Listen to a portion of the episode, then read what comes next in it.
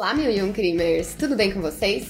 Só avisando aqui, se você está ouvindo esse episódio no dia que ele saiu, essa semana nós teremos três episódios. Então, hoje, que é segunda-feira, o episódio comigo, que é o mini, só que já não é mais tão mini. Tem episódio também na quarta-feira, que é o episódio das meninas, da Bruna e da Jéssica. E, de novo, eu volto na sexta-feira pra trazer mais um episódio, teoricamente um mini, né? A gente nunca sabe.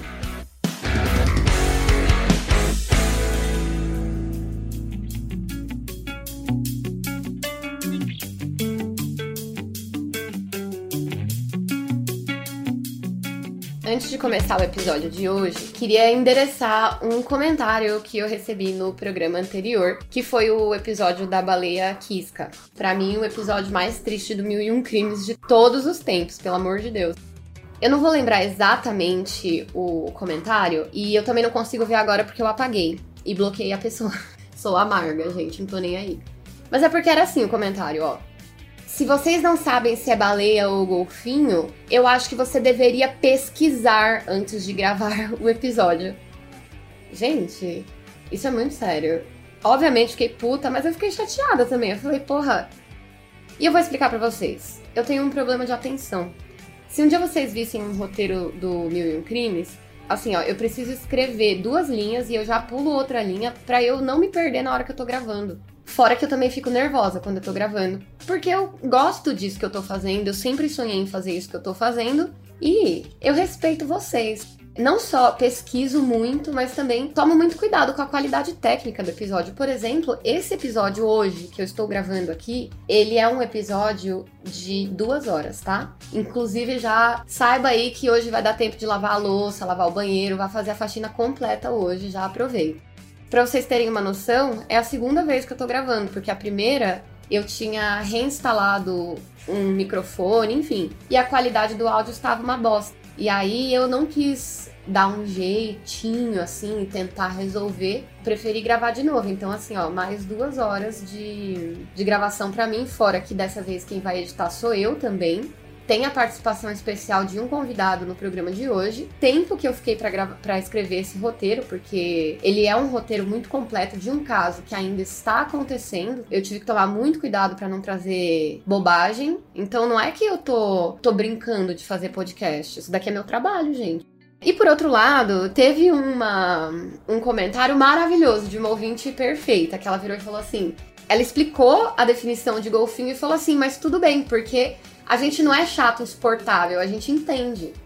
E é realmente isso, gente. Na hora de gravar o programa, eu expliquei para vocês. Eu falei assim: olha, desde que eu nasci, quando eu era criança, a minha infância inteira, lá nos anos 90, todo lugar a gente via baleia orca. Televisão, brinquedo, parque, era tudo baleia orca, né? Eu posso me enganar. Eu quis avisar, porque ao invés de eu ficar prestando atenção se eu tô falando baleia, golfinho, ou cetáceo, ou cetáceo com dentes, o que quer que seja, eu presto atenção em gravar o programa. E era isso. E não é assim também um erro do tipo aqueles velho que fala assim: ai, quando eu cresci não era desse jeito. E fala qualquer merda racista, qualquer merda transfóbica, tá ligado? Eu tô só chamando uma baleia de golfinho sem querer. Eu jamais vou chamar uma pessoa de chata porque ela tá corrigindo uma coisa que eu falei sobre um assunto que essa pessoa entende muito mais do que eu. Inclusive, gosto de ser corrigida porque eu prefiro muito mais estar perto de pessoas que me ensinam diariamente do que perto de pessoas que ficam me dando tapinha nas costas quando eu falo merda. Ué, a gente é civilizado, a gente não é bicho. Agora, a pessoa vir e falar, é, você pode muito bem pesquisar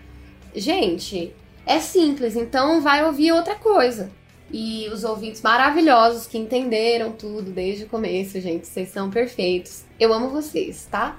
No fim do programa eu vou ler os comentários do Instagram desse episódio e comentar um pouquinho mais sobre o negócio da baleia quisca, que realmente é revoltante, né? Tipo, dá vontade de ir lá imediatamente buscar a quisca e trazer ela para casa, aquelas, né? Bom, agora só para passar a régua nesse assunto, gente, da baleia. Baleia não, golfinho. Eu só queria dizer que, embora ela seja chamada de baleia por muitas pessoas, as orcas pertencem à família dos golfinhos, sendo de fato o maior golfinho existente. Beleza? Certo? Essa aí é a definição. Qualquer coisa, segue lá o Atila que ele pode explicar melhor. Lembrando que você pode apoiar o Mil e Um Crimes e ouvir a gravação do episódio principal ao vivo no nosso Discord. Você também pode mandar para mim a sua historinha. Se você tiver uma história de medo aí, que eu tô fazendo um episódio só com isso e mais uma semana inteira que vai ser só disso. Que eu vou tentar fazer episódio todo dia, mas calma. Preciso de histórias para isso. Mil e um crimes, arroba gmail.com. Manda medinhos no assunto pra gente. pra gente, né, fazer. Falei que eu tenho problema de atenção. Enfim, bora de episódio? Bora!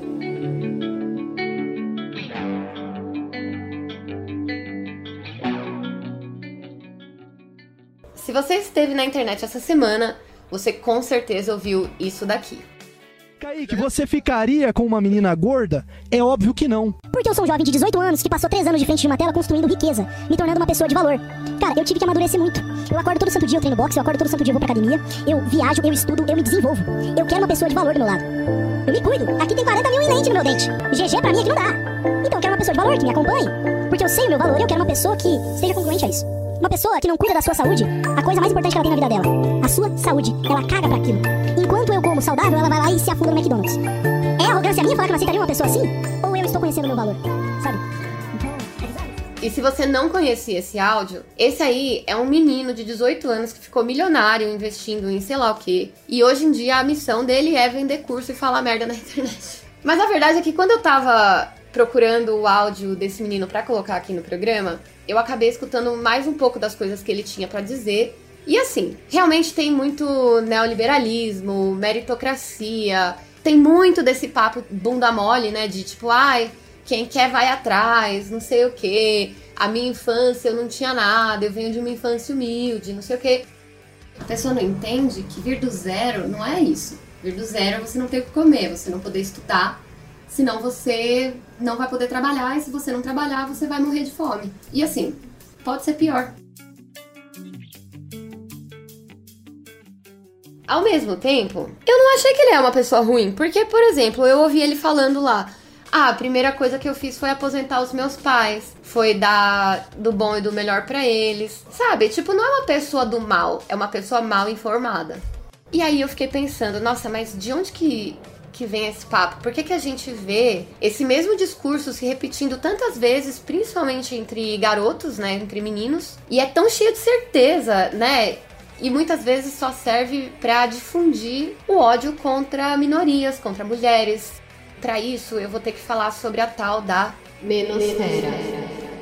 Que é essa coleção de sites, blogs, fóruns, tudo isso online aí que promove masculinidade tóxica, a misoginia, oposição e combate ao feminismo. As comunidades dentro da menosfera incluem ativistas dos direitos dos homens, incels, MGTOWs, que é o Men Going Their Own Way, Que é basicamente incel. Pickup Artists, que é aquele rolê do cara que ensina a pegar mulher, sabe? Sabe aqueles cara que faz vídeo encostado num- numa Ferrari, aí ele pede o telefone de uma menina que tá andando na rua? Sabe essa palhaçada aí? Enfim, essa é a turma da menosfera. Tá, mas beleza, eles são só uns idiota? Sim, mas também tem. Vai um pouquinho mais longe e hoje, inclusive no episódio, a gente vai ver o que, que acontece quando isso chega nas últimas consequências, porque muitas vezes a menosfera ela se sobrepõe a essas comunidades de extrema direita, neofascismo, neonazismo, associado a esse ódio online. Eu mesma, gente, tô direto no Twitter, um monte de, de machinho vindo os fotinhos de anime no perfil, sabe? Quando você fala qualquer coisa, aí já tipo, ai, olá, mulher.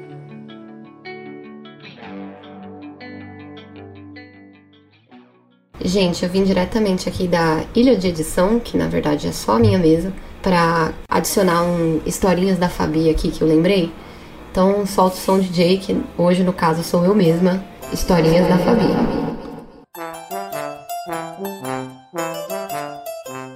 Durante a pandemia, a DC Comics fez um evento que era meio que para substituir a Comic Con e se chamava DC Fandome. O PH Santos, que é um youtuber, me chamou para comentar o evento ao vivo e nesse evento eles iam apresentar o trailer do filme do Batman com o Robert Pattinson, nosso eterno vampiro Edward. O que aconteceu? Eu fui lá no Twitter e postei uma foto de um baldinho de pipoca um vibrador e disse: Estou pronta para o trailer.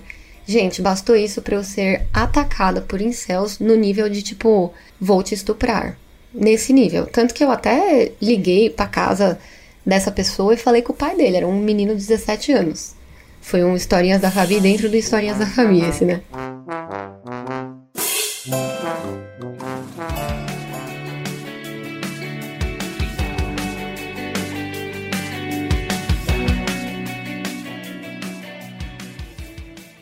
Quem joga, sei lá, Valorant, por exemplo, sabe que é muito tóxico. Você liga o seu microfone para jogar, os caras saem do jogo. Você não, tipo, sabe? Tudo isso está muito ligado também à radicalização desses homens em crenças misóginas. Então, violência contra a mulher e a glorificação né, dessa violência. Várias fontes associam essa radicalização com tiroteio em massa, quando é motivado a misoginia, ódio a pessoas asiáticas, racismo, todo tipo de racismo, né? Enfim. Tem uma organização britânica que chama Hope Not Hate. É uma ONG, né, que levantou um relatório aí que demonstrou como a menosfera influencia as crenças dos jovens sobre o feminismo. Então, os homens, meninos, né, estão repetindo vários, vários pontos da menosfera, né, aqueles assuntos que eles conversam lá nos fóruns, enfim, dentro da escola e dos espaços comuns. E eles acabam muitas vezes assediando alunas, professoras. Por exemplo, esse relatório constatou que 50% dos jovens de 16 a 24 anos acreditam que o feminismo dificulta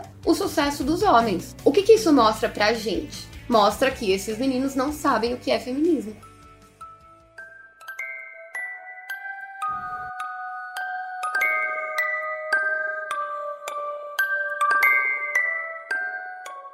Quando eu tava escrevendo esse episódio, eu descobri que igualdade de gênero é um dos assuntos mais difíceis de ensinar na escola. Muitos alunos não acreditam que o sexismo seja um problema. E aí, quando você fala sobre isso, tem uma reação muito negativa, principalmente nos alunos do sexo masculino. E assim, gente, estou falando de homens héteros e cis, tá? Esses caras, eles não apenas negam esses problemas, mas eles tentam silenciar qualquer noção de empoderamento feminino ou crítica à cultura masculina, que é, no fim das contas, cultura de patriarcado, né, gente? Isso pode dificultar conversas que são muito produtivas sobre questões importantes, que é, né, o estereótipo de gênero, transexualidade de jovens de adolescentes, né? Pode reforçar o sexismo, pode normalizar a cultura do estupro. Então tem muito problema. E aí vamos pensar junto aqui, né? A gente pega, coloca todas essas reações negativas vindas de uma estrutura de sociedade patriarcal, coloca mais ali cultura do estupro, falta de ensino de qualidade, fake news falando que o cara vai ganhar uma madeira de piroca na escola, falta de acesso à informação e ainda por cima um monte de moleque reproduzindo esse discurso aí, quem são são os grandes totens, né? Os caras que dirigem um carrão, que trata a mulher como se fosse um, um objeto, né? Como se fossem inferiores. E aí você tem uma receita pro fracasso. O menino de 15 anos vendo o cara de 20, andando num carrão, morando numa mansão foda, de braço dado com um monte de mulher padrão, ele vai achar o quê? Ele quer ser aquele cara. Afinal de contas, tratar o próximo como seu semelhante é difícil, gente. Tipo, Parece que não, parece uma coisa básica. Quando o cara, ele tá no topo da sociedade, né? Ele é o homem branco, hétero, nananã, nananã, cis, ele vê alguém conquistando as mesmas coisas que ele, ele acha que, opa, estão tomando meu espaço. E não é bem assim. Por isso que é difícil. E para falar sobre esse assunto de uma maneira mais aprofundada, eu precisaria gravar aqui por umas quatro horas. Porque tem muita coisa, tem muito desdobramento. Mas agora eu acho que eu dei uma base para vocês. A gente também tem um episódio sobre masculinismo aqui no Mil e Um Crimes que a gente gravou com o pessoal do Mapa do Ódio. É um episódio mais focado nessa cultura em céu mesmo. Mas eu acho que aqui é o contexto suficiente para vocês terem uma base e eu contar para vocês a história do Andrew Tate.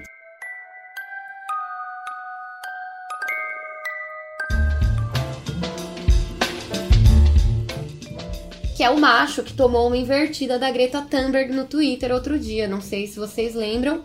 Mas quem não viu e não sabe do que eu tô falando, esse cara postou lá no Twitter dele pra debochar da Greta e provocar. Tipo assim, do mais absoluto nada, o cara foi mexer com quem tava quieta. A Greta é uma ativista ambiental, né? Eu vou deixar o print do tweet no post, que aqui no Mil e um Crimes a gente mostra o recibo da fofoca. O print tá em inglês, eu vou colocar a traduçãozinha lá, mas eu vou ler aqui para vocês. Oi, Greta, eu tenho 33 carros. O meu Bugatti tem um motor, blá blá blá, ele fala lá o motor, com não sei quantas válvulas, e a minha Ferrari, explicou lá os mais ou menos lá da Ferrari, e isso é só o começo. Por favor, forneça o seu endereço de e-mail para que eu possa enviar uma lista completa da minha coleção de carros e as suas respectivas enormes emissões de poluente. Tipo assim, gente, o cara ele quer aparecer, porque foi assim que ele ficou famoso no final das contas. Mas ela foi lá e ele achou que ela não ia fazer nada, né? Realmente, ela tem uma carinha assim, né? De. Ah, sabe assim, bestinha. Ela foi lá e ela deu um fecho no moço que me deu até dó. Ela virou e falou assim: Sim, por favor, me ilumine. Envie um e-mail para energiadepintopequeno@tenhaumavida.com. Tem mais uma reviravolta nesse episódio, mas eu vou contar mais lá no final do programa, então fica aí. Mas vamos falar do Andrew? Vamos. Quem que é esse cara com 33 carros que fica enchendo o saco de adolescentes na internet?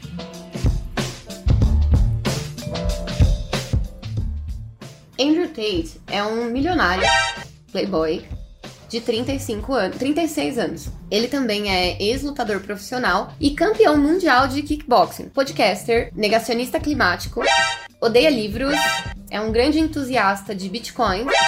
Eu não sei se eu já falei empresário. Ele também é ex-BBB, obviamente. E aqui eu gostaria até de parabenizar o roteirista do Fim do Mundo quando ele criou esse personagem, porque para mim isso daí não é só a cereja no topo do bolo, ela é a cereja em cima da cereja do topo do bolo.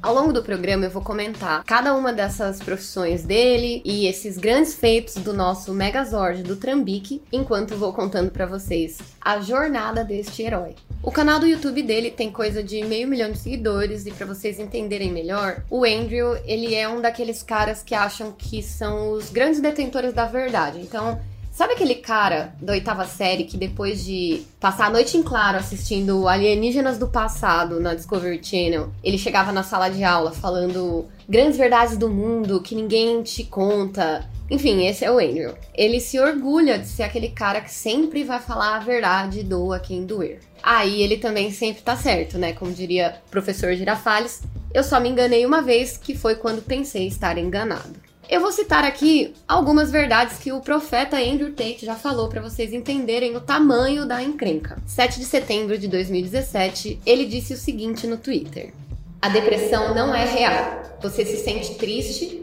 você segue em frente. Você sempre estará deprimido se sua vida for deprimente. Andrew Tate não é profissional de saúde mental nem especialista em qualquer área relacionada para ficar dando essas opiniões que ninguém perguntou. Mas isso fez ele ficar quietinho? Não, claro que não. Uma coisa que eu sempre vou dizer é: todo mundo tem direito a dar opinião no que quiser, desde que essa opinião não seja babaca. Você pode ser um idiota, mas falar merda é opcional. O Andrew disse que acredita que as pessoas que vivem com depressão são preguiçosas e elas querem encontrar uma desculpa para evitar suas responsabilidades e se sentirem melhor sem ficar com peso na consciência. Aí elas falam: "Ah, tô deprimido, não vou trabalhar". É isso. Esse daí é o, é o que ele acha. Ele ainda falou, tipo assim, ah. Depressão não é que nem uma gripe que você pega. Assuma a responsabilidade por si mesmo e pela sua vida. Acabou a depressão. Fatos. Gente, na prática, isso daí é um discurso céu pregado para principalmente jovens do sexo masculino. E aí ele fala, né, mulheres são inferiores. E o problema é que essa misoginia, ela sempre vem acompanhada de todo tipo de racismo, intolerância, desrespeito e crime.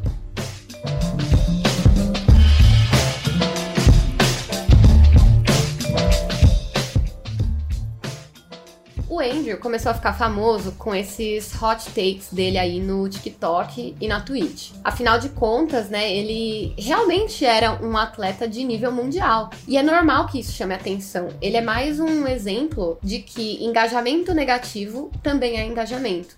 E a gente viu isso acontecer bastante já, né? Se a gente for olhar, Donald Trump Tiririca, Alexandre Frota, Sarah Winter, obviamente, né, Bolsonaro.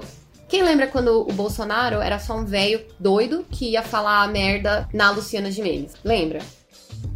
Quando a gente olha para esses caras, a gente pensa, porra, tiririca, pior do que tá, não fica. Imediatamente a gente acha que aquilo é tão surreal que jamais vai ganhar qualquer tipo de tração. Mas aí você piscou e o tiririca, o que? Eleito em São Paulo com maioria de votos, assim, recorde de votos. E é isso, na era do engajamento vale absolutamente tudo para ficar famoso. Enquanto a gente olha incrédulo, achando que não passa de uma piadinha inofensiva, grupos extremistas, fascistas e neoliberais se oferecem para financiar esses caras enquanto eles espalham a palavra da extrema-direita para os jovens. É literalmente trabalho de base de neonazista. É isso, gente.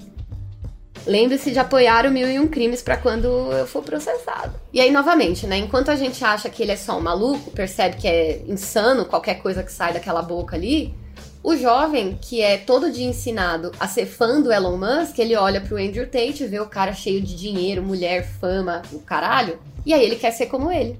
Como que esse cara com 33 carros que ganha meio milhão de euros por mês está errado? Só que aí de onde que vem o dinheiro do Andrew Tate?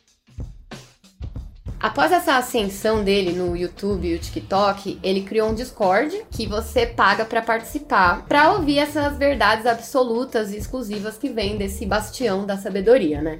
Sim, gente, é isso mesmo que vocês estão pensando. Diagnóstico Coach.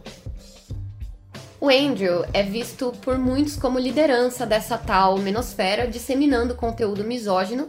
E tem mais: ele é conspiracionista, questionou resultados de eleições, eleições democráticas, ele deslegitima pessoas que enfrentam questões de saúde mental, como eu falei agora há pouco.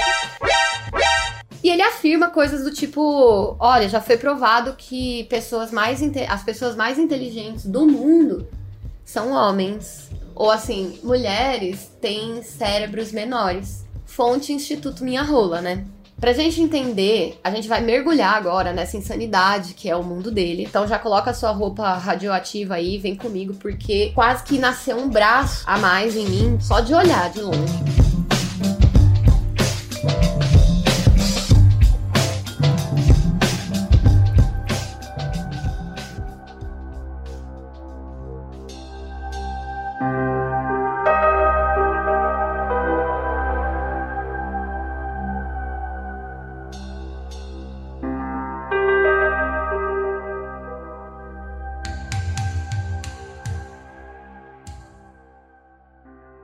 Emory Andrew Tate III, ele é o terceiro, isso é sensacional, né? Ele nasceu no dia 1 de dezembro de 86 em Washington, D.C., nos Estados Unidos. Surpreendendo assim um total de zero pessoas, né, gente? E aí ele tem um irmão dele que chama Tristan, que é parceiro de trambicagem, e a Janine, uma mulher. Eu vou falar dos irmãos dele com mais calma mais pra frente, mas desde já saibam que a irmã dele não fala com ele, tá? Por que será, né? Quando ele foi questionado em algumas entrevistas, ele fala que o motivo deles não se falarem é porque a irmã dele vai para um monte de protesto feminista. Ela acha que o Donald Trump é racista. Mas o bondoso Andrew Tate diz que não deseja nada de mal para ela e sabe que ela só diz essas coisas porque é uma mulher e o seu QI é muito baixo por causa do seu cérebro de mulher, coitadinha dela. Tô nervosa. O pai de Andrew era um jogador profissional de xadrez o que eu achei muito interessante, assim. E ele chegou a ser o 72 jogador com melhor classificação nos Estados Unidos e entre os 2 mil melhores jogadores ativos no mundo. Ele não chegou a ser um Grandmaster, que é aquela maior glória lá que você pode alcançar no xadrez, mas ele era sim um grande jogador, inclusive essa era a profissão dele. O Andrew Tate compartilha de um. compartilhou, né, no passado, de um relacionamento muito afetuoso com seu pai. Pelo menos ele acha, né? Ou é isso que ele diz. Ele sempre fala muito sobre a vida do seu pai no passado, como os seus pais tinham se conhecido e que ele admira muito que o pai dele era super inteligente, que já trabalhou para a inteligência americana. Só que, no entanto, esse pai aí passou a maior parte da vida longe dos seus filhos. Quando ele ainda era casado com a mãe do Andrew, ele vivia viajando para ir para os torneios de xadrez e ficava tipo dois, três meses fora, ganhava um dinheirinho suficiente para sustentar a família pelos próximos meses, voltava para casa, ficava um mês e saía fora de novo. Afinal de contas, ser pai é opcional, não é, não é isso? Enquanto a mãe tem que se virar, e a gente sabe que se fosse a mãe do Andrew saindo para jogar xadrez, nananã, a história seria muito bem diferente, né? E a mãe do Andrew, ela se cansou disso e voltou a morar na Inglaterra, que é onde ela nasceu, e levou os filhos. Nessa época, o Andrew tinha apenas 4 anos de idade. Vocês lembram quando vocês tinham 4 anos? Tipo, até vocês fazerem 4 anos, do 0 aos 4? Eu não lembro. Como que ele pode falar, ai, ah, tenho um relacionamento muito afetuoso com meu pai? Porque você nem via teu pai, cara. E apesar dele sempre exaltar os feitos do pai dele, o pai dele não era legal. Ele era um homem infiel, ele não participava da criação dos filhos. O pai do Andrew faleceu aos 56 anos quando ele participava de um torneio de xadrez. Eu acho que, tipo, ele teve, sei lá, um ataque cardíaco, uma parada assim ele fala que o falecimento do meu pai fez que a trajetória da minha vida mudasse muito, porque eu não ia mais ter o meu treinador de xadrez e não ia conseguir seguir os passos dele. Só que assim, você já não tinha um treinador de xadrez, meu querido. Você já não, não tava seguindo o passo do pai nenhum, porque seu pai mal tava lá.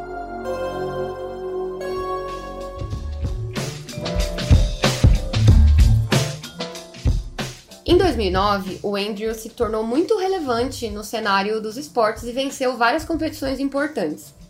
Ele se tornou o número 1 um no ranking da categoria de peso dele, de kickbox, né, em toda a Europa, e o apelido dele era King Cobra. Em 2011, ele competiu no campeonato mundial e perdeu para um cara chamado Jean-Luc Benoit. E aí ele contestou o resultado, pediu revanche e venceu por nocaute, conquistando assim o título. E aí em 2012 ele perdeu esse mesmo título, mas antes dessa derrota, ele já era o segundo melhor kickboxer meio pesado do mundo. Em 2013, ele conquistou outro título, é o mesmo título, só que em outra categoria de peso, né? E aí foi campeão mundial novamente, se tornando ali um dos poucos caras sendo campeão mundial em mais de uma categoria de peso. Depois disso, ele viajou o mundo lutando, conheceu vários lugares, enfim. E mais recentemente, mesmo depois de ter se aposentado como lutador, ele ficou, gente, numa palmolência aí, desafiando um outro youtuber que também é trambiqueiro, o Jake Paul Paul.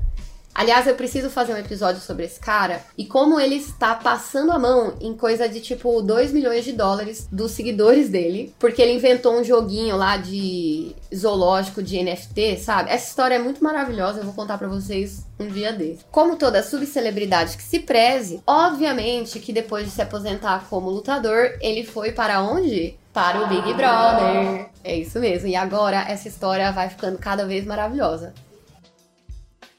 Ele entrou pro BBB da Inglaterra em 2016. Inclusive, é uma edição que ficou muito famosa porque tinha uns participantes lá, um casal, né, que decidiu transar como se estivesse em casa e simplesmente dispensou o edredom. E aí a gente teve sexo ao vivo, explícito, o mais puro suco do entretenimento Big Brotherístico. E nesse Big Brother que ele entrou, ele foi expulso depois de seis dias no programa. O que, que aconteceu? Vazou um vídeo dele que ele tava agredindo uma mulher, batendo numa mulher com um cinto. E aí expulsaram ele do programa por causa disso, porque começou a ter um monte de crítica. E também os telespectadores estavam descobrindo, né, vários tweets racistas, homofóbicos. Tipo assim, gente, o cara, né, só fala bosta. E aí expulsaram ele, beleza, né? Foi aí mais ou menos que a gente começou a conhecer a personalidade do Andrew. Antes ele era um atleta e agora ele tava mostrando pra gente as suas grandes opiniões. Confesso que nesse nesse momento eu fiquei um pouco preocupada, porque eu vi tanto vídeo dele para fazer esse episódio. Teve uma hora que eu não sabia se ele tava falando com a boca ou com o cu, porque só tava saindo merda. E eu achei que além de campeão mundial, ele também seria o primeiro ser humano capaz de falar com o ânus. Ou de repente, quem sabe, um X-Men, mas que o poder era transformar pensamento em diarreia, né?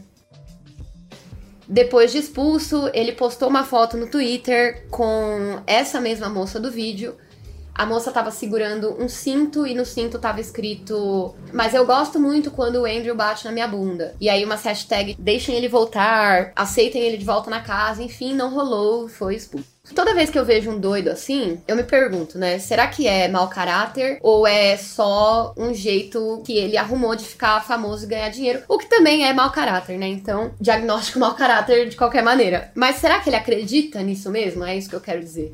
Até agora eu não sei o que achar desse cara, na verdade eu sei, mas eu vou fazer um misterinho aqui pelo bem do storytelling, da narrativa.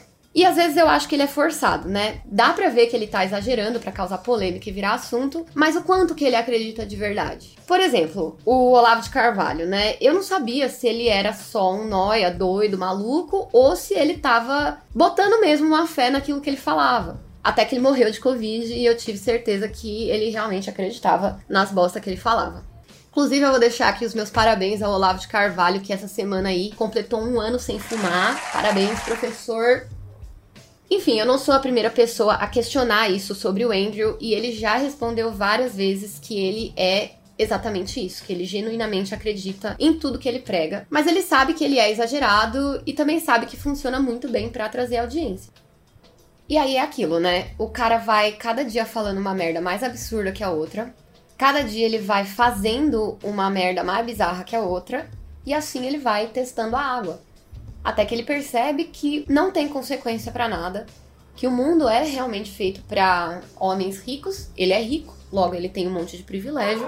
Este aí foi a participação da Ramona latindo no fundo. Ramona é minha cachorrinha. Enfim, é o mesmo rolê, por exemplo, do Monark. Um dia ele fala uma coisa idiota, mas que aquilo lá faz ele ganhar 10 mil seguidores. Aí ele fecha mais uma publi, ganha um patrocínio e no dia seguinte ele vai fazer a mesma coisa. A mesma coisa não, né? Ele vai sempre fazer algo mais absurdo. Caso Harvey Weinstein. Para quem não se lembra, era um produtor de Hollywood que basicamente inventou o teste do sofá, assediou e estuprou milhares de mulheres com quem ele trabalhou e atualmente está cumprindo uma sentença de 23 anos de prisão após ser condenado por estupro e agressão sexual. Andrew disse o seguinte a respeito. Assédio sexual é nojento e indesculpável. No entanto, um homem olhando ou assobiando para você e perguntando o seu nome não é assédio. Pare de fingir que o comportamento masculino normal é estupro. Mulheres trocam sexo por oportunidades há muito tempo. Algumas fizeram isso, não foram abusadas. Claro que agora vão dizer que foram abusadas. No entanto, na época foi uma simples troca. Elas participaram voluntariamente. Se você se colocar em posição de ser estuprada, você deve arcar com alguma responsabilidade. Eles querem colocar a zero culpa na vítima. Se eu deixasse um milhão de dólares do lado de fora da minha porta, quando eu fosse roubada, as pessoas diriam: Quem mandou você deixar lá, seu irresponsável? Assuma alguma responsabilidade, pessoal.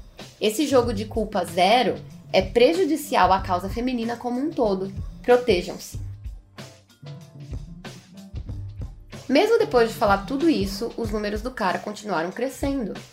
Ele se tornou um dos maiores influencers do mundo, cada vez mais seguidores e cada vez mais participantes no seu Discord e mais dinheiro na sua conta bancária. O John Rosenberg, ele é um artista de quadrinhos, que nem eu, um quadrinista. Um dos filhos dele tem paralisia cerebral e aí ele foi aceito para uma cirurgia que podia tratar essa condição dele e melhorar muito a qualidade de vida. Só que como o Rosenberg ele mora nos Estados Unidos, já sabe, né, gente? Ele tinha que pagar por essa cirurgia porque não tem SUS. E aí, para pagar por essa cirurgia, ele criou uma página GoFundMe, que nada mais é do que uma vaquinha na gringa. E a maioria das pessoas, a gente pensa, né, nunca jamais ia usar uma doença de uma criança para menosprezar os pais. Mas o Andrew Tate não é a maioria das pessoas. E depois de comprovar diversas vezes que quanto maior a merda que ele fala, mais engajamento ele tem, sem nenhuma consequência, foi exatamente isso que ele fez. Ele usou a doença dessa criança para insultar o seu pai. Pera aí, gente, eu vou pegar a Ramona e colocar ela no forno, que tá difícil esses latidos. Já vem. Pronto, gente, voltei. Ela escapou de virar ceia de Natal, mas hoje não teve jeito, tive que assar. O John, ele tinha feito algumas críticas ao Andrew no Twitter. E aí, quando o Andrew viu que ele estava fazendo essa campanha, ele foi no tweet da campanha e disse o seguinte: Você se sente um fracasso sabendo que o valor da cirurgia do seu filho é menor do que o um quarto do que eu paguei por um dos meus carros? Depois ele continuou ainda. Eu ajudo a pagar se você quiser. E depois em mais um tweet, pra mim não é nada. Os seus quadrinhos são um fracasso, mas eu sou um sucesso. Pede com jeitinho que eu salvo o seu filho. Nem sei o que dizer, apenas sentir. Embora você ache que isso aí é ir longe demais, né? Muitos dos seguidores do Andrew elogiaram ele, dizendo que, na verdade, o filho do John não parecia estar doente nas fotos e era estranho que não tivesse nenhuma foto da criança no hospital. E assim, eu não acho que eu precise aprofundar muito aqui, mas no mundo real, no mundo onde a gente não é um sociopata maluco e a gente tem empatia pelos outros, ninguém gosta de ver essa Luciano Huckização das pessoas que estão passando por dificuldade, né? Eu não quero ver a foto da criança morrendo no hospital, muito menos, sei lá, um senhor de 90 anos na Olimpíada do Faustão concorrendo a uma mochila nova para fazer iFood para eu resolver ajudar, né?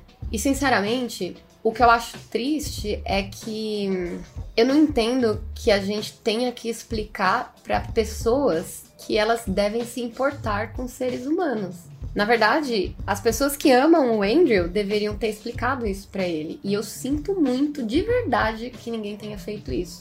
E depois de tudo isso, o Andrew ainda insistiu que o John implorou pelo dinheiro, ficou mandando mensagem para ele na DM, assim, só entre eles. Fomentou essa, essas acusações de que na verdade era tudo um golpe para ganhar dinheiro. Só que na realidade todo mundo viu que o John respondeu para ele e o John falou assim: Bom, você pode pegar todo o seu dinheiro e enfiar bem no fundo do seu cu. o Andrew não sabia, mas o John já tinha batido a meta da cirurgia e foi em menos de uma semana, sabe? Deu tudo certo. Obviamente que o narcisismo do Andrew, né, fez com que ele insistisse nessa ideia de que ele só bateu a meta porque o Andrew fez ele famoso. E aqui eu tenho um lugar de fala porque eu sou quadrinista, tá? Eu já conhecia o trabalho do John muito antes de saber da existência do Andrew. Eles realmente têm uma diferença muito grande de números de seguidores, mas é aquilo, né, gente? Tipo, tem um monte de quadro do Romero Brito por aí significa que ele é bom? Ou então aquele famoso ditado lá, né? Não adianta nada você ser o famosão da internet se todo mundo que você é amiguinho tem polenguinho no pinto. Vocês lembram desse ditado aí? Aristóteles. No começo do episódio, eu mostrei para vocês, né, como o nosso Andrew é um grande especialista de saúde mental. E a gente pode perceber isso quando ele diz coisas, por exemplo, a depressão lá não existe, você só tá deprimido porque a sua vida é deprimente. Numa outra fechada aí que ele tomou na internet, porque parece que esse é o rolê dele, né? Ele tweetou aquele bagulho lá do a depressão não é real, se você se sente triste, siga em frente, nananã. E a Zelda Williams, que é filha do Robbie Williams, respondeu esse tweet dizendo o seguinte: Seja lá qual for a sua intenção, essa mentalidade de pessoas felizes dizendo às pessoas deprimidas para levantarem das suas bundas é prejudicial, problemática e totalmente inútil. Não existem especialistas em felicidade e Andrew Tate certamente não é um especialista em depressão. Existe dor no sofrimento, não deveria existir vergonha. Para todos esses caras na internet por aí que acham que virar homem significa demonstrar uma completa falta de empatia, tenha medo do dia em que vocês precisarem de empatia. Esse dia vai chegar. Apenas. O Andrew ainda insistiu dizendo que o Robin Williams cometeu suicídio porque as pessoas ao redor dele acreditavam na depressão. Numa entrevista ele falou assim: "Ah, se fosse eu amigo do Robin Williams, eu ia salvar ele, ele não teria se matado". Gente, tipo um saquinho de bosta seca andando por aí este Andrew, não é mesmo? Outro dia eu tava conversando com uma galera e alguém chegou para mim e falou assim: "Ah, mas tem material refutando o Andrew?" Precisa? Porra, não precisa, né? Cacete. Bom, olhando para esse saldo até aqui, a gente tem cultura do estupro, nenhum tipo de empatia, masculinidade tóxica, negligência da saúde mental, histórico de violência, transfobia. Agora eu duvido vocês me falarem o que, que tá faltando. Mas se você pensou em valores tradicionais e conservadorismo, parabéns, é isso daí, você acertou. Ele acredita que o papel da mulher é servir ao seu marido. Ele diz que lugar de mulher é em casa e não deveria nem dirigir, porque elas são propriedade de algum homem. Eu vi uma entrevista dele falando: vocês sabem, né, que o pai ele entrega a mulher no altar para o outro homem e é assim que as coisas devem ser. Nessas entrevistas maravilhosas dele, um cara perguntou assim: Ah, tá, mas e se uma mulher falasse que você tá traindo ela? Porque ele também não acredita que homens traem mulheres. Quando o homem trai, é diferente. Ele fala assim: Ah, você tem que bater no rosto dela e agarrar ela pelo pescoço e falar: Cala a boca, vadia. Teve um outro vídeo que ele fala assim: Ah, se a mulher falar qualquer merda, eu pego todas as coisas dela e jogo pela janela. E em um terceiro vídeo, ele fala assim: Ah, Teve uma namorada minha que falou que eu tava batendo nela. Ela era só uma vagabunda burra. A gente já percebeu aqui que as opiniões do Andrew são de extrema misoginia e capazes de radicalizar homens e meninos para agirem na vida real contra as mulheres do seu convívio, né? O Andrew frequentemente mostra a sua coleção de armas e ele fala sobre bater em mulheres com a maior naturalidade. Mais uma outra invertida aqui que o Andrew tomou um dia foi do streamer e comentarista político Hassanabi. O Hassanab, ele aceitou debater ao vivo com o Andrew. E aí, quando o papo chegou nos comentários misóginos, né, que ele veio com aquele papo boomer lá de... Ai, mulher não sabe dirigir.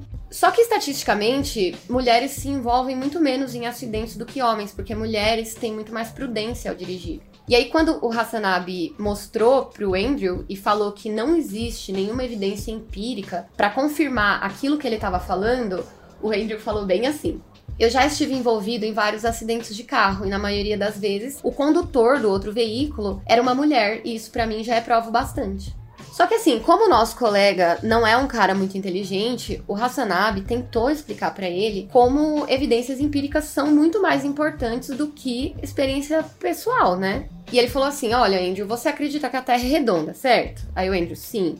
Aí o Hassanabi de novo: "Tá, mas quando você sai na rua, a Terra parece plana, você percebe a Terra como sendo plana, não redonda. Então, como que você sabe se a Terra é redonda? Numa conversa com um ser humano, você imaginaria, né? Ah, beleza, eu acho que ele entendeu a importância, né, da evidência empírica. Mas não. E ah, e outra coisa, o Hassanabi, ele fala na moralzinha, ele é super didático mesmo, não é atacando nem nada. E aí, gente, o Andrew na hora já perde as estribeiras ele não sabe nem onde enfiar a cara e já fala que ele acredita que a Terra é redonda porque ele já esteve no espaço. Eu sei que a Terra é redonda por minhas experiências pessoais. Aí o Hassanabi, você foi pra Lua? Aí ele, sim, eu já estive no espaço. Nessa stream aí, tinham mais umas três pessoas ali junto no, no ao vivo e todo mundo começou a rir, tipo. Só que aí não deu nem dois minutos, o Andrew já inventou uma desculpa, desconversou, saiu da Twitch, enfim.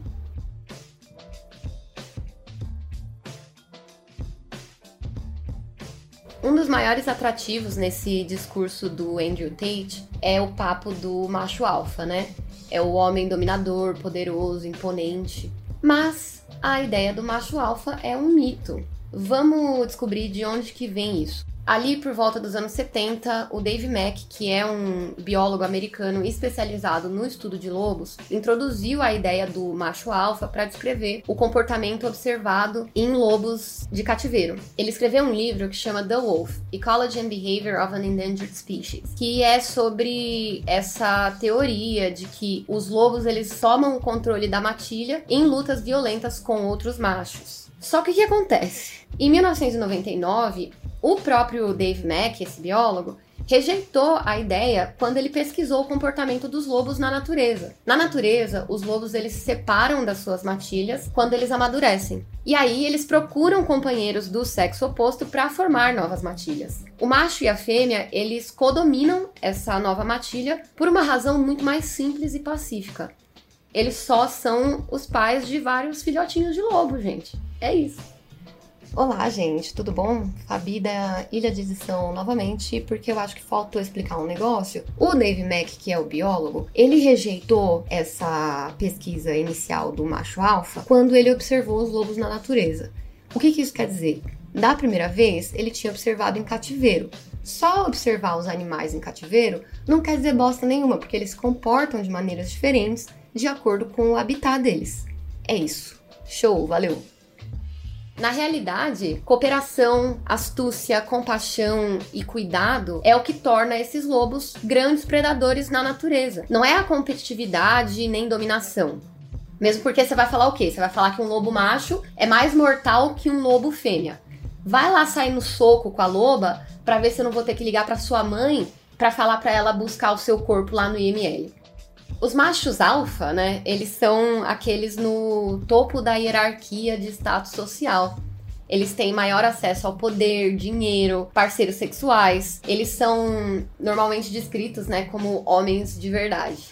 Beleza. Aí se o protagonista é o macho alfa que exerce a sua dominância, né, quem são os outros? Os outros são os machos beta, os fracos, submissos, subordinados, que têm status inferior e só têm acessos a uma companheira, né, quando as mulheres decidem se estabelecer, formar família, nananã, e procuram um cara legal. Elas são sempre motivadas por interesse financeiro, de acordo com os homens. Essa distinção, ela pinta um quadro muito preto e branco do que é a masculinidade, né? Isso não apenas simplifica muito a multidimensionalidade da masculinidade e subestima o homem e tudo aquilo que ele pode ser, mas também nem chega perto do que é realmente atraente para a mulher. Quando é imposta apenas duas categorias de homens no mundo, a gente induz desnecessariamente que jovens ajam de certa maneira pré-estabelecidas, mas que não são necessariamente propícias nem para atrair parceiros, nem para manter relacionamentos saudáveis, sejam eles românticos ou não. E mais uma coisa é que o macho alfa, ele é o quê? Ele é o grande transão. Ele é o metelão, ele mete muito, ele transa pra caralho, ele levanta passando a piroca na manteiga e passa no pão, e aí ele já vai vlau vlau da três bicuda. O cara mete muito, muito. Ele é uma máquina, ele performa, ele é o imbrochável. O que, que vocês perceberam que falta? Além de toda binariedade excludente nessa pseudociência, só tem hétero. Qualquer coisa que seja diferente disso você é um beta. Você é um sojado.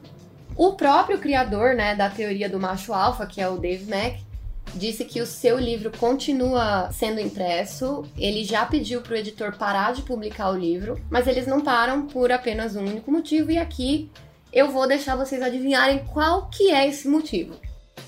Embora a ciência tenha provado que essa ideia de macho alfa não existe, é uma ideia que ainda persiste muito na cultura dominante e foi apropriada por homens que querem se aproveitar de outros homens que podem estar ou não sofrendo com o reflexo da masculinidade tóxica que eles mesmo metem lá. Esse negócio de macho alfa e beta é só o horóscopo para homem hétero que não sabe como lavar o próprio pinto e ainda quer um tapinha nas costas. Homens que não têm com quem conversar, que ignoram questões de saúde mental, que compram essa ideia de que a vulnerabilidade é uma fraqueza e negligenciam as suas próprias necessidades, se tornam presas para esses tais gurus aí do sucesso. E sabe quem que tá faturando com isso? Exatamente, Andrew Tate. Em um mundo onde a masculinidade tóxica não só é reforçada, mas também aplaudida, o Andrew montou um império com o dinheiro de jovens garotos que cada vez mais são incentivados a serem cada vez menos humanos por ele mesmo. Ou seja, o negócio do Andrew é negócio não, esquema. Ele retroalimenta esse Discord dele aí com as ideias que ele próprio dissemina nas plataformas que ele está presente. E claro que ele tem um curso para te ensinar como ser um homem de verdade. Curso não, é uma universidade, tá? Hustlers University, ele já lançou e relançou a tal da Hustlers University algumas vezes. Atualmente estamos na versão 3.0. Ao entrar no site, imediatamente abre uma janela de chat, é um bot já se oferecendo a solucionar qualquer dúvida que eu tenha e me convidando para sair da Matrix em direção ao mundo real. Certo? Você quer dar uma red pilada, meu camarada? Bem na primeira página do site já tem vários vídeos de carros exóticos, iates, um monte de mulher padrão, branca, nananã. E o Andrew Tate fumando um charuto com seus amiguinhos super ricos no fundo. Em um dos vídeos, o Andrew afirma ser o Morpheus, o Morfeu que tá acordando aí vários News pra romper a Matrix. Eu só consigo pensar no Keanu Reeves com o telefone de banana, tá ligado? toca sua banana é o Andrew Tate. E logo de cara tem um texto de apresentação que ele meio que explica como ele ficou rico. Eu vou ler o texto para vocês entenderem aqui. Como fiquei rico? Webcam. Dirijo um estúdio de webcâmeras há quase uma década. Tive mais de 75 garotas trabalhando para mim e meu modelo de negócios é diferente de 99% dos proprietários de estúdios de webcam. Mais de 50% das minhas funcionárias, na verdade, eram namoradas durante a época que foram contratadas. E de todas elas, nenhuma estava na indústria do entretenimento adulto antes de me conhecer. Vou traduzir. Sou cafetão virtual. E ainda ele, tipo, é muito engraçado que no final do texto ele ainda fala: nenhuma delas estava na indústria do entretenimento adulto antes de me conhecer. Tipo assim, eu não saio com trabalhadora do sexo. Gente, tipo assim, transborda a insegurança, né? Continua o texto. Meu trabalho é fazer as mulheres se apaixonarem por mim. Literalmente, o meu trabalho era conhecer uma garota, ir a encontros, dormir com ela, testar se ela é boa, fazer com que ela se apaixonasse por mim, a ponto de fazer qualquer coisa que eu mandasse e depois colocá-la na webcam para que, que pudéssemos ficar ricos. Juntos, tá? Tá. Uhum. Se você concorda ou discorda com o que fiz, com a lealdade, submissão e amor delas por mim, não importa. Você não pode rejeitar os resultados, e os resultados são simples. Minhas namoradas fariam por mim. Desculpa, vou ler de novo. Minhas namoradas fariam mais por mim do que 99,9% das esposas dos homens fariam por eles. Bom, o que ele quer dizer aqui é muito simples cafetão online, né? Já disse. E o que, que ele fazia? Aplicava golpe nas namoradas. Tipo, ele ia atrás de garotas que estavam fragilizadas, mulheres que não só emocionalmente fragilizadas, mas miseráveis de financeiramente mesmo. E aí ele enganava e manipulava essas mulheres e era isso, gente. Ah, e também tem uma outra coisa. O negócio dele funcionava na base do abuso emocional mesmo, porque as modelos que eram as cam girls lá do estúdio dele, elas eram instruídas a contar histórias tristes para os usuários, né, para tentar obter lucro. Então, por exemplo, a modelo ela falava que tá com uma dívida, que tem um parente doente, que deve dinheiro pra máfia russa, que os meus inimigos estão atrás de mim, como diria o cara do Tinder lá, né, o golpista do Tinder sei lá, enfim, qualquer coisa para arrancar dinheiro dos usuários. Inclusive, tem entrevistas do Andrew falando que teve usuário que doou, tipo, 20 mil euros que ele tinha recebido de herança. Que o cara vendeu tudo que ele tinha. As meninas também eram instruídas a falar, prometer que, ah, talvez um dia a gente se encontre na vida real. Enfim. O Andrew, ele construiu esse negócio junto com o irmão dele, o Tristan.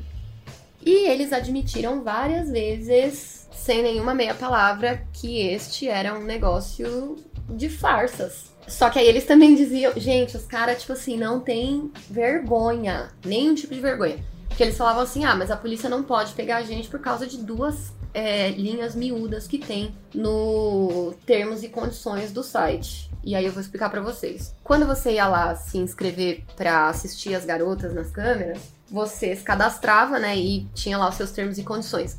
Nesses termos e condições, essas duas cláusulas que eles estão falando são as seguintes. A primeira diz que as transmissões elas são só para fins de entretenimento. Isso significa que se uma modelo disser que ela tem um cachorro doente, que precisa de dinheiro para avó, não sei o que, isso não precisa ser necessariamente a verdade. E a segunda cláusula enganosa é que todo o dinheiro dado às modelos, abre aspas, um sinal voluntário de gratidão por seu tempo transmitido, fecha aspas. Ou seja, todo o dinheiro é doação e tudo que as modelos estão fazendo ali é entretenimento. Nessa brincadeira aí, o Andrew faturava mais de 500 mil euros por mês. Meio milhão de euros por mês, gente! Eu olho para isso e vejo como basicamente uma confissão de que o cara é um golpista e trafica mulheres, não é mesmo? E vocês? Enganar mulheres que estão num relacionamento romântico com ele, levar para Romênia para que ele forçasse elas a trabalhar para ele, tem um nome, né? E aí você fala, nossa, como assim Romênia? Quando que ele chegou lá? Ele não estava na Inglaterra? Quando a mãe dele se separou? Nananã? Sim. Quando o esquema de webcam faturou o primeiro milhão, o Andrew vazou para Romênia, onde ele teria montado esse tal estúdio aí com as 70 e poucas mulheres. Lá ele ia chamar muito menos atenção das autoridades, e ele diz que ele se mudou para lá porque o país é mais corrupto e porque ele pode simplesmente colocar a polícia no bolso, basicamente. E ele completou com uma frase assim: é 40% da razão pela qual me mudei para o leste europeu foi porque a polícia romena era menos propensa a perseguir acusações de agressão sexual.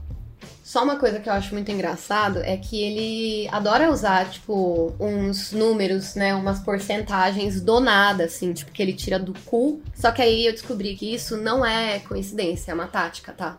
Quando você fica falando em número, em porcentagem, não sei o quê, parece que você tá falando mais difícil, você acaba passando essa sensação de que você é inteligente, quando na verdade você só é bom de falar groselha, cara. Inclusive, sem querer mudar de assunto, mas já mudando, eu vejo muito isso no meio acadêmico.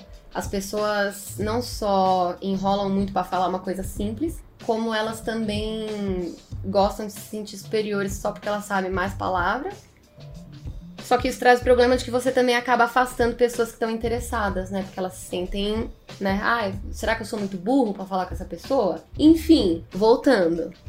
Lá no site do Andrew, ele usa todo esse histórico de trambique e tráfico humano, porque vamos chamar do que, que é mesmo, né? Ele usa isso como credencial, sabe? E o que, que ele fez, né? Criou essa universidade aí do Trambique, Hustlers University, que basicamente Dá para traduzir para Universidade do Trambique, tá? Mas vamos pro, pros cursos. Vamos pro curso da universidade dele.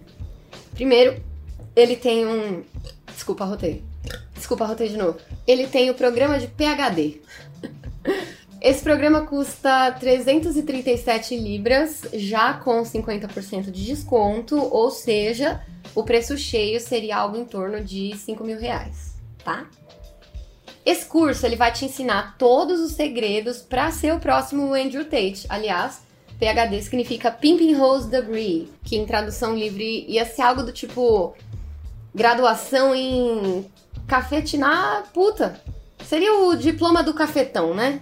Ele basicamente vai te ensinar como cafetinar mulheres. A gente não fala mais cafetinar mulheres, né? A gente usa o termo tráfico humano eu sei que eu falei puta ali, né? Mas eu não gosto de usar esse termo, eu prefiro usar trabalhadoras do sexo. Mas eu estou usando esse vocabulário porque é esse o vocabulário que ele usa, tá, gente? Propositalmente degradante. Enfim, ele te oferece uma receita para ganhar dinheiro, conquistar mulheres e escapar da Matrix que ele mesmo inventou. Só que caso você não queira fazer o curso de PhD, você pode optar pela assinatura mensal da plataforma por 50 dólares para receber instruções sobre maneiras de ganhar dinheiro fora de um emprego tradicional. Então é tipo assim, como empreender, né? E tem vários ali. Tem, você pode aprender criptomoeda, direito autoral, comércio eletrônico, e-commerce da Amazon, link patrocinado, investimento em ação, inteligência artificial e qualquer outra merda que esteja na moda, tipo o NFT. E quando eu falo direito autoral aqui, não é tipo, né, direito. É aquele lance de PLR, tá ligado? Enfim, marketing digital, basicamente. Eu fui ver as reviews do curso e tal. E embora tenha ali alguns aprendizados úteis para iniciantes, tá? Todas essas informações elas podem ser facilmente encontradas na internet de graça. Os cursos eles são vídeos pré-gravados e você também tem direito ao acesso lá no Discord. Tem um lance que lá, tipo, todos os professores são milionários. enfim. A principal acusação que eu encontrei contra essa Hustlers University é que ela é um esquema de pirâmide. O programa de afiliados, que segundo os relatos é a forma de. é a fonte de renda mais amplamente utilizada pelos alunos lá é o que eles chamam de marketing multinível, que é só um apelido para esquema de pirâmide. Inclusive foi assim que o Andrew Tate ficou famoso e eu vou explicar isso para vocês. Os alunos dele que iam fazer esse lance aí do link patrocinado, programa de afiliados, eles tinham a tarefa de compartilhar os conteúdos do Andrew que iam com esses links patrocinados, ou seja, né, o esquema de pirâmide impulsionava os conteúdos dele e os afiliados ganhavam dinheiro vendendo para cada vez mais pessoas e o Andrew Tate possivelmente ganhava em torno ali de 5 milhões de dólares por mês com os seus milhares de alunos da Hustlers University. Só que aí o negócio se retroalimenta, né? Porque ele vai lá, tem o link patrocinado que o cara compra, ao mesmo tempo a popularidade dele vai subindo, subindo, subindo. Só de visualização no TikTok, o Andrew bateu ali, ó, 14 bilhões. É tipo assim, duas vezes a população do planeta Terra. Vocês estão entendendo? E isso, assim, só vídeos que conseguem ser rastreados pela hashtag, porque tem outros que não vão com hashtag, ou que vão com outras hashtags, enfim. Até bati a mão no microfone aqui de nervoso. Nesse curso aí, esses alunos, é importante a gente falar também, em momento nenhum você tem aulas com o próprio Andrew. Ele mal usa as plataformas, ele já disse algumas vezes que ele não trabalha, que, tipo, o rolê dele já. Já trabalhei, né? Já trabalhei o suficiente nunca trabalhou, né? Porque quem trabalhava eram as meninas que ele enganava, enfim. E vai só piorando. Tipo, cada vez piora mais, né? Vamos lá, olha bem pra cara deste homem e me diz. Abre aí, ó, o Google, procura a carinha dele aí, vai. Eu vou deixar o tempo. Viu? Fala pra mim se esse homem vai seduzir 75 mulheres para que elas trabalhem de graça para ele, em nome do amor. Naturalmente começaram a surgir várias denúncias, né, contra o Andrew e a essa altura do campeonato, obviamente ele já se sentia intocável. Só que nessa de ser intocável, ele falou mesmo assim do seu negócio, ele falava tudo, porque até agora não teve consequência nenhuma. Vários vídeos que você encontra atualmente dele falando que as mulheres não podiam sair da propriedade dele lá na Romênia, ele fala que várias mulheres ele obrigou a fazerem tatuagens com o nome dele. E além disso, em agosto de 2019, ele admitiu que tinha roubado o passaporte de uma garota para que ela não pudesse ir embora. Gente, igual a morena da novela. É isso, é tráfico humano. Ele foi acusado de violência contra várias mulheres, mas a gente não sabe se ele foi formalmente acusado de qualquer crime. A única coisa que eu achei foi uma uma infração de trânsito de 2018. E a gente sabe muito bem porque você é um cara rico que está traficando mulheres na Romênia. E se eu sou uma mulher que financeiramente dependo de você num país que eu não conheço, num lugar que eu nunca fui, e você manda na polícia do local, eu ia ter medo de ir na delegacia, não é mesmo?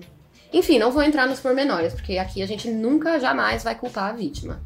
Tem uma entrevista que ele fala muito orgulhoso de um incidente em que uma mulher derrubou um telefone da mão dele, um celular, né? Ai, eu veia, né? A mulher derrubou o telefone.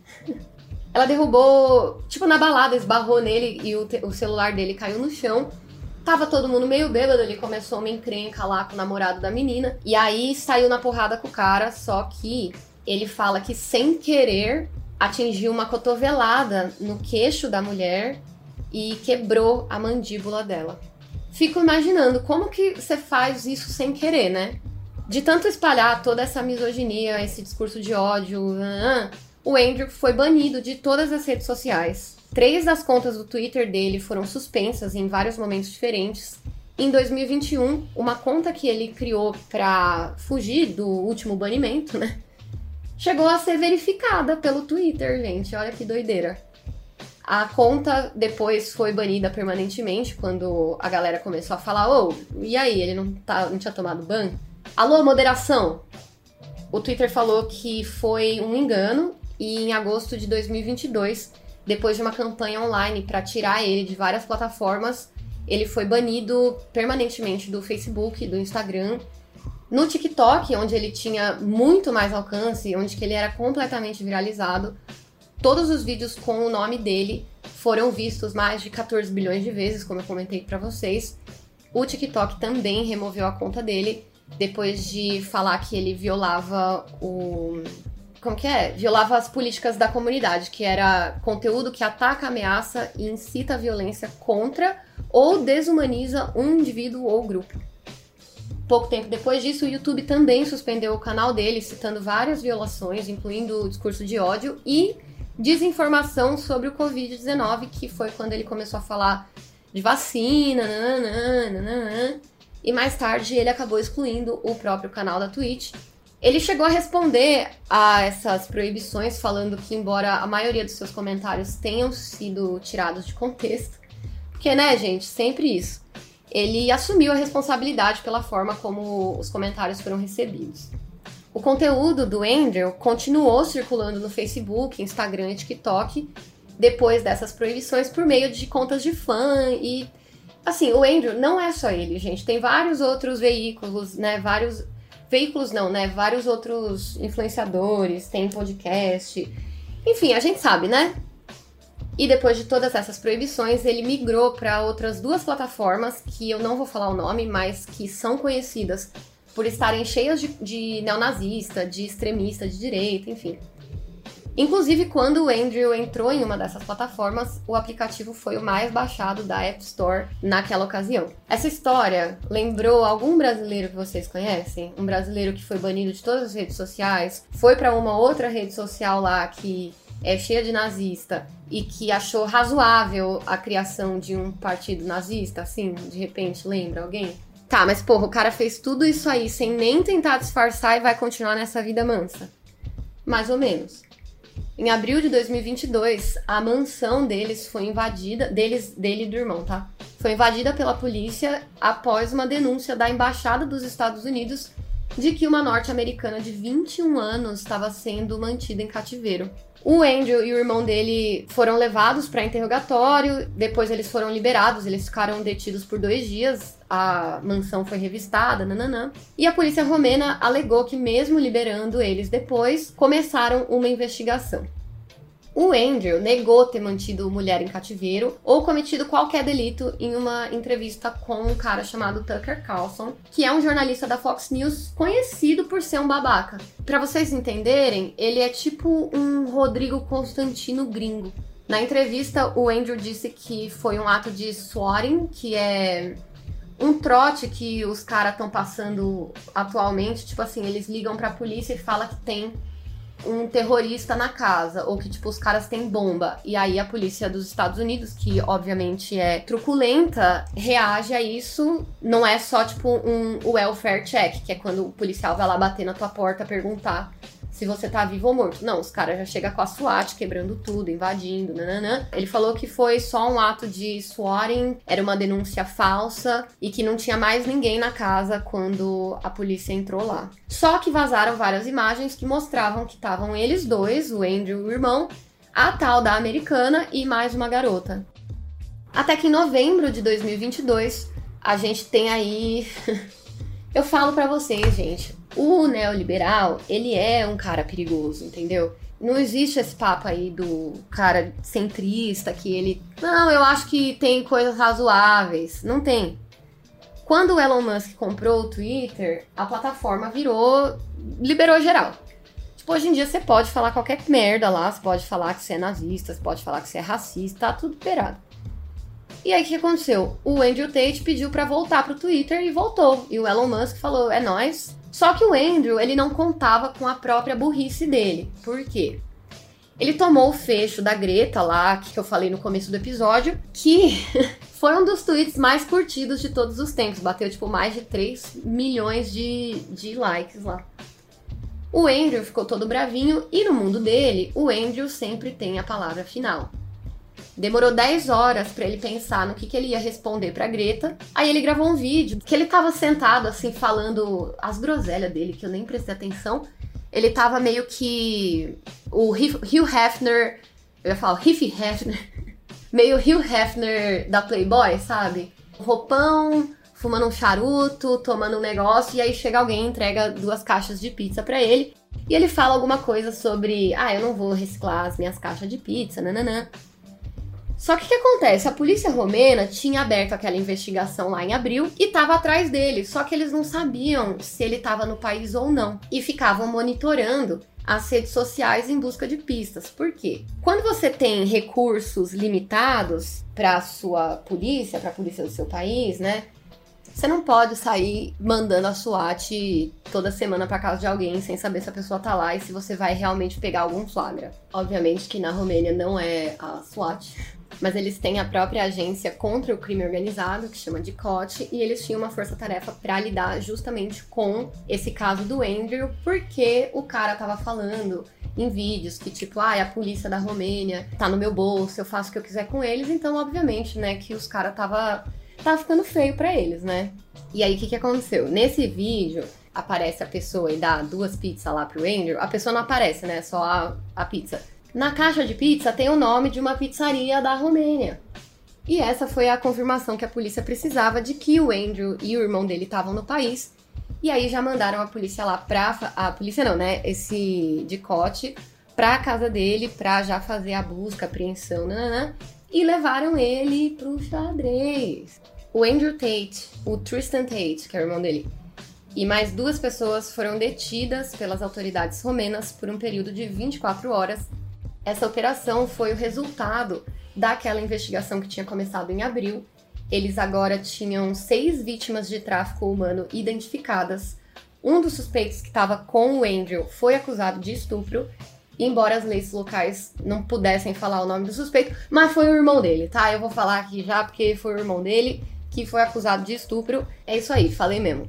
Seguinte, como eles já estavam presos, um dos promotores pediu para estender a detenção deles por mais 30 dias. O juiz liberou, falou: "Fala que é nós, 30 dias de cadeia nesses caras". Na operação foram apreendidos 11 carros, que eram do Andrew e do irmão dele, equivalente a um terço da coleção que ele tinha falado lá no Twitter. Ai, olha só, eu tenho 33. Agora você não tem mais. Incluindo nesses carros aí um Rolls Royce Wrath e um Aston Martin Vanquish S Ultimate, que eu não faço ideia de quais são, mas pelo nome parece que é bem caro e eu tenho certeza que são carros de luxo. Esses carros todos foram apreendidos porque eles não conseguiram comprovar de onde que vieram e aí a polícia quer saber se eles foram comprados com dinheiro obtido do tráfico humano. No dia 20 de janeiro, semana passada, as autoridades pediram mais 30 dias de cadeia pros caras. Eles apelaram, perderam de novo e agora vão ficar presos até o dia 27 de fevereiro, enquanto os promotores continuam as buscas, as investigações, que agora não são só de tráfico humano, mas também estupro e crime organizado. E o que aconteceu foi o que costuma acontecer quando um abusador é preso. Outras vítimas estão vindo se identificar e denunciar ele. Uma das testemunhas disse que presenciou o irmão do Andrew chegando assim na sala e falando: Olha, essa daqui é a fulana, eu tô comendo ela, nananã, é uma pessoa com quem eu tenho um relacionamento sexual. E aí ele ainda falou: Sabe quantos anos ela tem? Cara, ela tem 16 anos, brother. Lembra da acusação de estupro que eu falei? Então, essa mesma testemunha deu uma entrevista para o jornal The Sun, que é um jornal muito respeitado. Ela disse que passou vários meses com eles em Bucareste, lá na Romênia, em 2020. E durante esse tempo, o Andrew levou ela para um passeio e descreveu para ela o seu modelo de negócios. Esquema: ele admitiu que se aproximava de garotas que eram muito pobres e dizia: Olha, se você fizer um trabalhinho ali de câmera para mim, de cam girl, eu deixo você morar na mansão, nananã, você vai ter de tudo lá. E aí, quando elas chegavam na casa, ele escondia os passaportes, né? Ele roubava e escondia os passaportes. E ele chegou a dizer que preferia as garotas da Moldávia, porque elas eram muito pobres e também eram bonitas. O Andrew não negou essas acusações. Aqueles vídeos que o Andrew falava que obrigava as mulheres a se tatuarem com o nome dele, realmente uma outra testemunha disse que as tatuagens diziam propriedade de Tate. E agora também foi divulgado que quando ele foi expulso do BBB, lá no começo, era na verdade porque ele estava sendo investigado por estupro e não por causa do vídeo com a suposta ex-namorada. E realmente, né, gente, quando que uma emissora ia expulsar o cara do Big Brother e perder a chance dessa audiência aí com esse babado gigantesco, né? E também dizem que quando ele mudou para Romênia, não foi só por causa do papo dele lá das autoridades, mas que também em algum momento ele ia começar a ser investigado por outras acusações de abuso contra as mulheres. Os promotores do caso estão dizendo que se eles conseguirem comprovar que os irmãos Tate fizeram grana com atividades ilícitas, todos os bens que eles apreenderam vão ser usados para pagar os custos da operação, do julgamento, de tudo isso, e também vai se tornar indenização para as vítimas. Lembrando que eles também apelaram contra a apreensão, mas não, não deu. Eu nunca vi isso do cara poder usar celular na cadeia, poder usar. Enfim, mas aparentemente ele tá liberado para mandar e-mails e ele tem lá acesso ao Twitter e para mandar e-mail. E aí, para vocês entenderem como que é este ser, ele escreveu, ele é muito dramático, gente. Aliás, toda essa estética em céu, ela é dramática, ela é, ela tem uma profundidade que não existe, né? Mas ela tem essa essa cara de que olha aqui os meus valores, sabe esse papo? Enfim. Ele escreveu uma carta intitulada Meu Primeiro E-mail da Prisão. E eu vou deixar a carta aqui com você.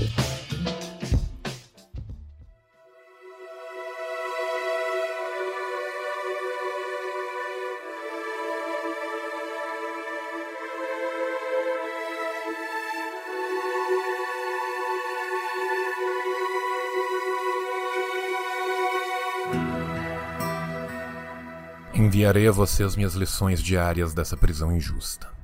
Eles estão tentando me quebrar. Jogado dentro de uma cela sem luz. Baratas, piolhos e percevejos são meus únicos amigos à noite. Quando os guardas me trazem de e para o tribunal, eu me mantenho absolutamente respeitoso. Eles tentam derramar ódio em meu coração. Mas, por favor e obrigado, fique comigo o tempo todo. Meus guardas prisionais estão apenas fazendo seu trabalho. Eles têm famílias para alimentar. Em tempos difíceis, não se esqueça de suas maneiras. Eles estão tentando quebrar minha mente de ferro com prisão injusta. Meu respeito absoluto por todos ao meu redor é meu ato de rebelião absoluta.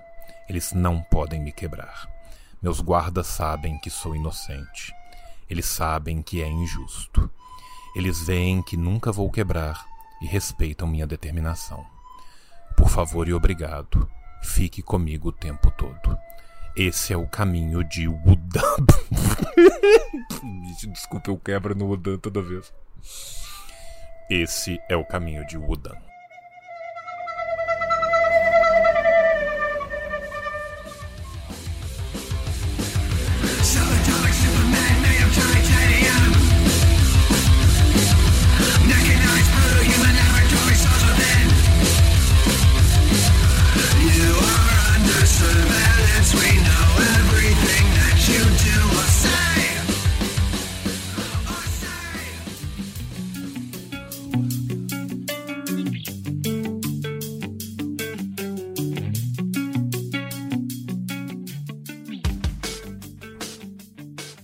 Aí, vocês reconheceram a voz de quem gravou essa carta pra mim? Obviamente que eu vou agradecer, muito obrigada, amigo. E também dizer que eu entendo, é muito difícil não quebrar, mas essa interpretação ficou perfeita, eu acho que merece aí um, uma vaguinha no Oscar. E, gente, vocês podem ter escutado aí a carta, e na última frase, ele fala uma coisa que é ninguém entende muito, que é este é o caminho de Budan. E o que é Budan? Eu não só vou explicar para vocês, mas eu vou contar como foi a minha jornada para descobrir o que é isso. Lá no site do Andrew, que eu não vou falar obviamente qual que é, mas tem uma seção que se chama Wisdom, que significa sabedoria.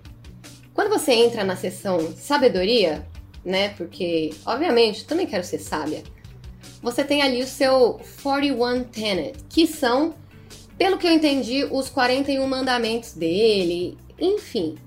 Basicamente são uns bannerzinhos assim com uma foto dele seminu e frases motivacionais que, olha, que não sei, não faz sentido algum, nada quer dizer nada, ninguém entende nada e extremamente arrogante. Tipo, tem uma que é uma parada assim: eu permito que os outros também sigam suas próprias religiões. Tipo, eu permito.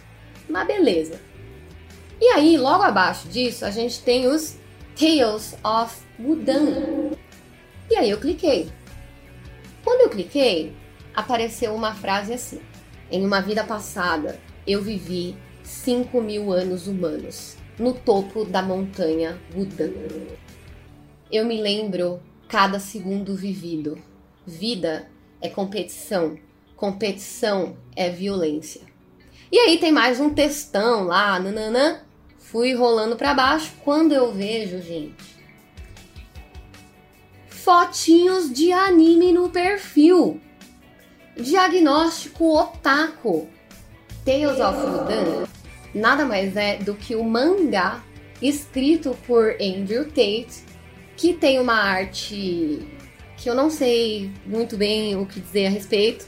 É ruim. Sabe aquelas artes de direita? É isso. Artes bolsonarísticas, já viram? Depois dá um Google aí pra vocês verem. É nesse naipe. É ruim. Eu, eu vou até deixar uma imagem no post do Instagram desse episódio para vocês entenderem do que, que eu estou falando.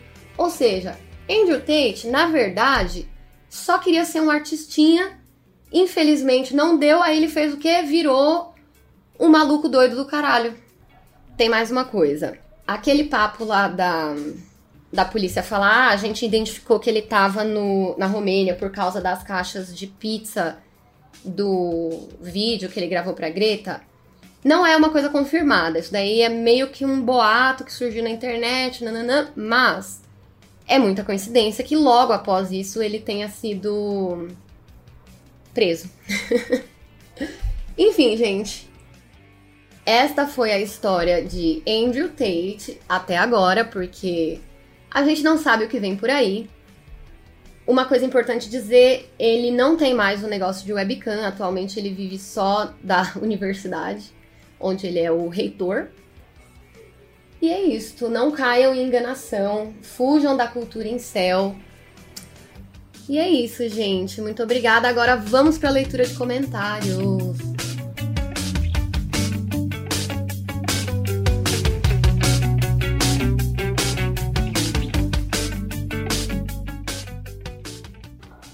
Primeira coisa, eu vou deixar um recado aqui, ó. Tem um podcast da Ação Antifascista de São Paulo que chama AntifaCast eu participei do episódio 2 deles lá. Quem quiser ouvir, tem no YouTube, tem no Spotify também. E quem quiser procurar no Instagram, antifacast. Antes de começar a ler os comentários, eu queria mandar um beijo para duas pessoas em especial. A primeira é a Ju Cruxen, que eu conheço desde que eu era adolescente e escuta o podcast. E pra Marie. Marie, uma amiga minha também, que me conhece desde criança, basicamente é muito doido quando a gente começa a fazer um projeto, um, uma coisa aí pro mundo. É muito mais fácil, às vezes, a gente ter apoio das pessoas que a gente não conhece e que só conhecem a gente pela internet, do que as pessoas do nosso convívio, né, gente? Que doideira. Um beijo, Marie, e um beijo pra Ju também. Agora, vamos lá. Primeiro comentário. Outra Nina. Odiei o episódio, mas foi porque eu fiquei triste. Me perdoa, Fabi. Pelo amor de Deus, não façam mais episódio de bicho, não. Nina, eu te entendo, amiga, eu te entendo. Pra mim, gente, foi o episódio mais triste do Mil e Um Crimes de todos os tempos. É muito foda, né, cara? É muito tempo. É muito tempo que a Crisca tá lá. E aí tem um lance de que, tipo, não tem como devolver isso pra ela. Sabe quando a gente faz, por exemplo, episódio de pessoa que ficou 40 anos injustamente na cadeia? Tipo, a pessoa até recebe uma indenização depois, mas e daí? Tipo, o que, que adianta? É, na Artins disse: EP mais difícil de ouvir, assunto que sempre li pouco e comecei a pesquisar enquanto ouvia. Me levou para outras e outras páginas quando percebi tinha que voltar para pegar a história toda de novo. Amiga, TDA, aquelas. não, mas eu entendo, a pesquisa também foi assim, porque aí você vai achando que esse não é um caso isolado. Aqui, gente, teve muito, muito comentário neste episódio, então eu vou não vou conseguir ler todos, mas teve um aqui que eu quero muito ler, que é da ouvinte maravilhosa, ouvinto ou ouvinta, eu não sei quem era. Aqui, ó, as orcas, golfinhos e botos não podem ser considerados baleias porque as baleias são classificadas assim porque elas têm cerdas e não dentes. Tem uma explicação para isso por conta da origem da palavra baleia. Então, sim, elas são cetáceos, mas não são baleias. Mas não tem problema nenhum chamá-las de baleias, afinal a gente não é um bando de chato insuportável. Só explicando, já que você comentou no EP. Tá vendo? É esse aqui é o ouvinte que a gente precisa. Ultragás, arroba Ultragás com três Es. É... Muito obrigada. Você é uma pessoa incrível. É esse o tipo de ouvinte que eu quero aqui. Aí a Rose Meire, rose.meire.ja. Eu escuto podcast com descrições de crimes brutais diariamente e fico firme, mas esse episódio me derrubou mil e uma vezes. Amor, a minha vida foi essa. Isso daí foi a minha a minha história, tipo assim, gente, eu tô quase vendendo tudo que eu tenho e indo ser defensora de baleias. Aqui o último comentário que eu vou ler é que tristeza, eu amo as orcas, mas no habitat natural delas. Isso é não ter um pingo de humanidade. Ela boiando é de partir o coração. Qualquer animal que é explorado como atração para humanos é de dar nojo. Nunca achei legal zoológicos e parques com animais aquáticos. É nítida a solidão e sofrimento. Gente, eu vou parar de ler os comentários porque eu estou me lembrando do episódio, já estou ficando com vontade de chorar. A Ramona está latindo, eu acho que não cozinhou muito bem no forno, vai voltar pro forno. Mas é isso. Muito obrigada para quem ficou até aqui. Eu vejo vocês na semana que vem. Até a próxima. Um beijo.